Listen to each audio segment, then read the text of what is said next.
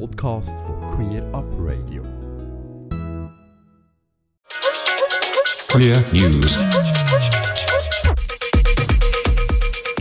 Zürich. Neuer Besucherrekord an Zürich Pride. Trotz Hitze konnte die Zürich Pride am gestrigen Samstag einen neuen Besucherrekord verzeichnen. Gemäß den Veranstaltern gingen rund 40.000 Menschen für die Rechte von Transpersonen auf die Straße. Die Demonstration stand dieses Jahr nämlich unter dem Motto Trans Vielfalt leben. Akustische Eindrücke und Stimmen der diesjährigen Zurich Pride gibt es in ein paar Minuten hier in dieser Sendung. Bern. Mehrere Anliegen der LGBTQ-Community in der Sommersession.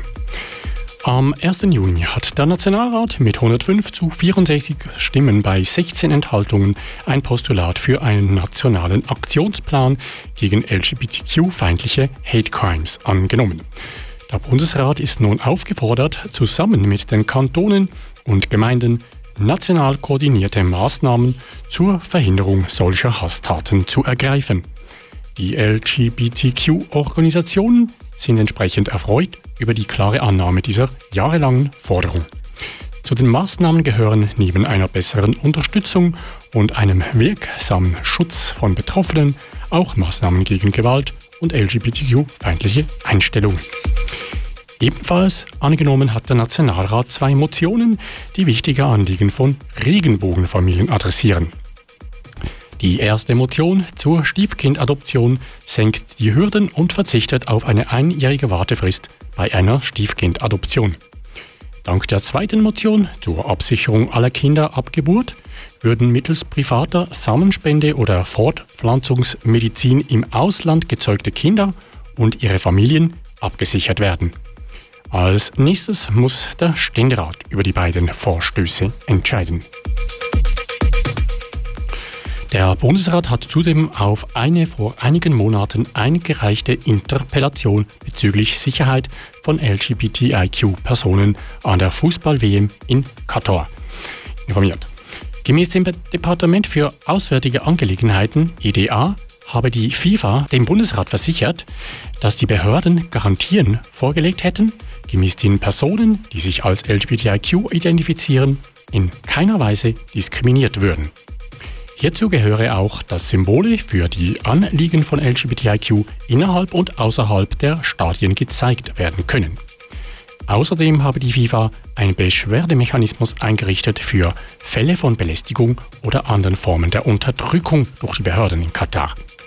Weiter sei der Bundesrat in regelmäßigem Dialog bezüglich Menschenrechten. Weitere geplante Themen des Parlaments in der Sommersession wurden leider nur oder nicht behandelt aus Zeitgründen.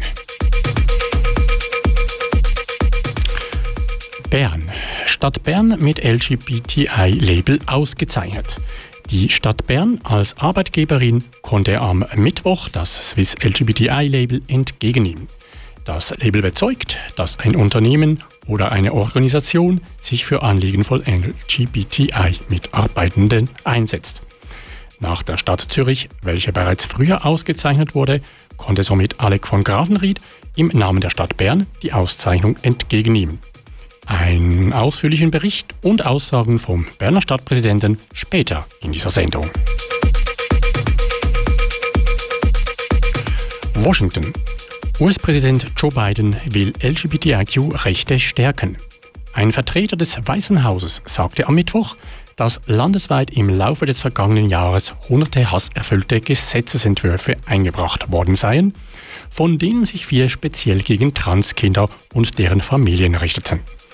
US-Präsident Biden wolle daher einen Erlass unterzeichnen, der die Rechte von LGBTIQ-Personen besser schützen soll.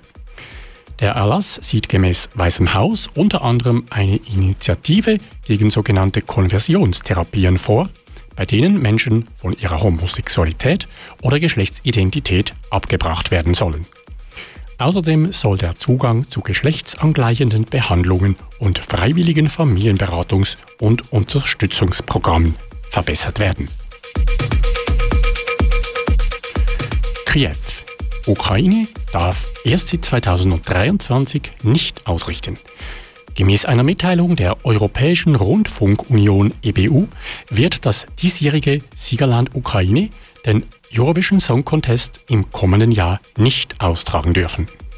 Aufgrund aktueller Umstände könnten die notwendigen Sicherheits- und Durchführungsgarantien nicht gegeben werden. Um die Kontinuität des Wettbewerbs zu sichern, werde die EBU nun Gespräche mit der BBC beginnen, hieß es weiter in dem Statement. Großbritannien käme als Zweitplatzierter beim ESC 2022 somit zum Zug. Der Austragungsort ist noch nicht bekannt. Erste Gerüchte sprechen hingegen bereits von Glasgow als möglicher Austragungsstadt. In der Zwischenzeit hat sich der britische Premierminister Boris Johnson für eine Austragung in der Ukraine ausgesprochen. Jedoch weckte Johnson selbst Zweifel an seinem Optimismus, als er in einem Gastbeitrag einer Zeitung schrieb, dass der Westen sich auf eine langwierige kriegerische Auseinandersetzung in der Ukraine einstellen müsse. Enttäuscht über den Entscheid der EBU zeigte sich der ukrainische Kulturminister und fordert zusätzliche Gespräche. Kiew sei ohne Diskussion über mögliche Alternativen vor vollendete Tatsachen gestellt worden. Soweit ein paar Schlagzeilen aus der queeren Welt. Ganze Sendungen und mehr findest du auf queerupradio.ch.